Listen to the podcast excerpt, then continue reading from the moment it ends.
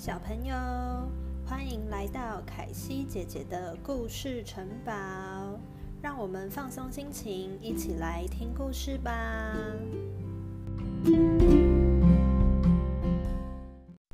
今天的故事是穿长靴的猫。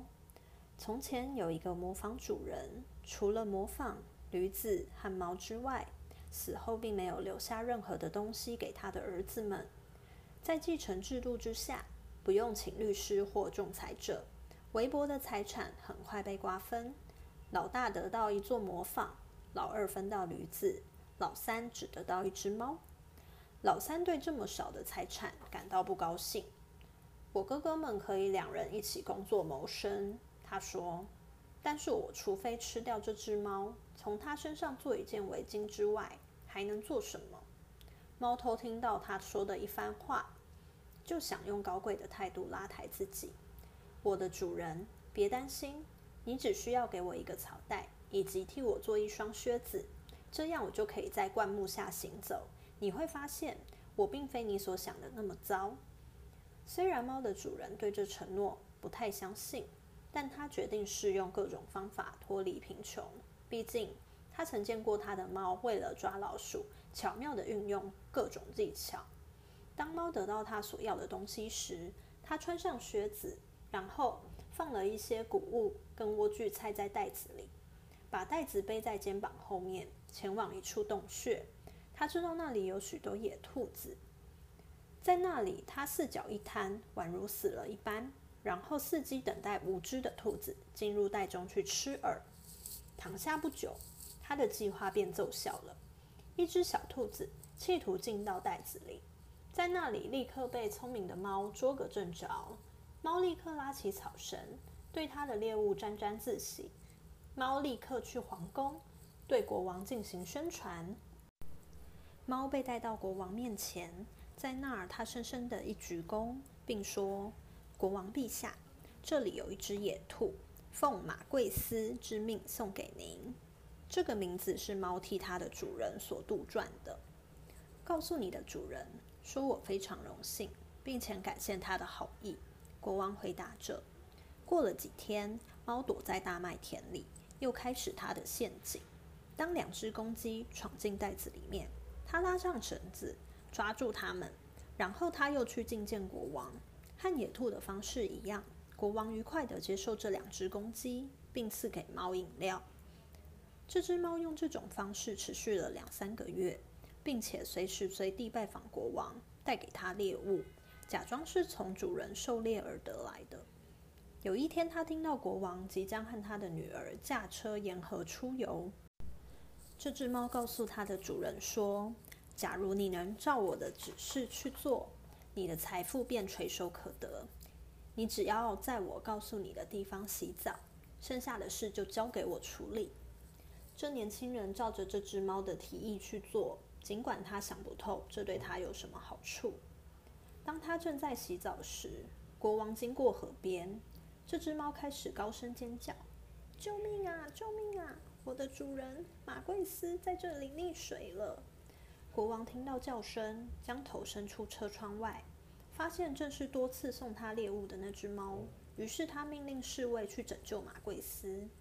当这可怜的年轻人从河里被拉起来。这只猫接近马车，并且告诉国王，他们被那些可恶的贼行窃，而它的主人的衣服被偷走。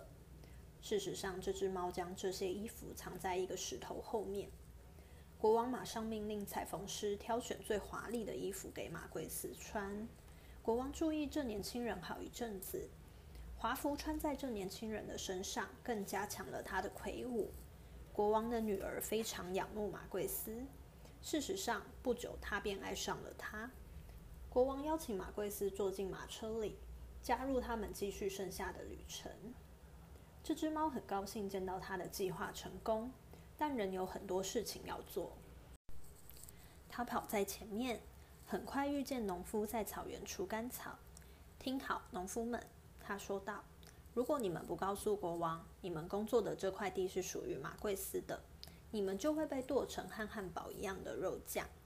当国王到达此地，他便问农夫们替谁在工作。我们是替马贵斯工作的。”他们全照着猫所说的回答。你在这里拥有一笔可观的继承财产，国王对马贵斯说：“如你所见，这是一座草原，每年可提供为数不少的粮食。”年轻人回答着，虽然他对农夫的话感到很惊讶。这聪明的猫仍然赶在前面。下一个遇到的是一些收成者。猫又告诉他们：“听好，丰收者，假如你们不说这一大片麦田是属于马贵斯所有，你们就会被搅成和汉堡一样的肉酱。”国王稍后到达时，又问收获者：“所有的麦田属于谁的？”“麦田是属于马贵斯的。”丰收者回答。国王对年轻人更加喜爱了。最后。聪颖的猫来到一座属于食人族的美丽城堡。事实上，国王驾车所经过的每一块土地都是这座城堡的部分财产。这只猫知道这个情形，并要和食人族长说话。食人族长礼貌地接见猫，并请它坐下。据我所知，猫说着，你有一项天赋异禀，那就是你会变成各种动物。比方说，你会变成一只狮子或大象。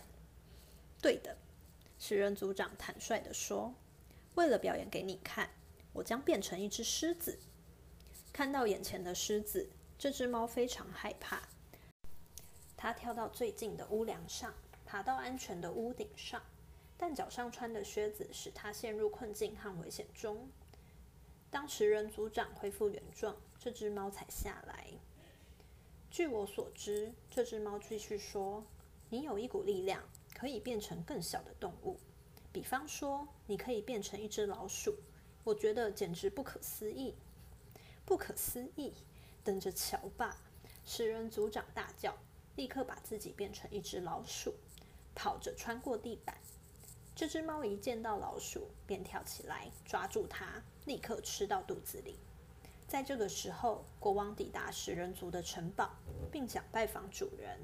听到隆隆的马车声穿过吊桥，这只猫立刻朝他跑去，并告诉国王说：“国王陛下，欢迎来到马贵斯的城堡来。”什么？马贵斯爵士？国王大叫：“这座城堡也是你的？我从未见过比这更美的建筑物，请让我们参观里面。”年轻人牵着公主的手。跟着国王进入一间大的房间，那儿有珍奇的食物在桌上。国王和他的女儿对马贵斯的背景条件感到满意。看到马贵斯所拥有的财富，国王最后对他说：“如果你同意的话，我想没有理由不让你成为我的女婿，马贵斯爵士。”马贵斯鞠躬，接受国王给他的荣耀。就在当天，他娶了公主。这聪明的猫被授予伟大爵士的头衔，从此一起在城堡里过着幸福快乐的日子。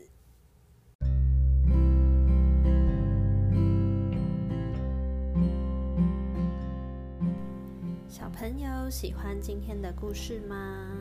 凯西姐姐的故事城堡会在每个礼拜四的晚上九点都会有新的故事哦。那我们下次再见喽，晚安。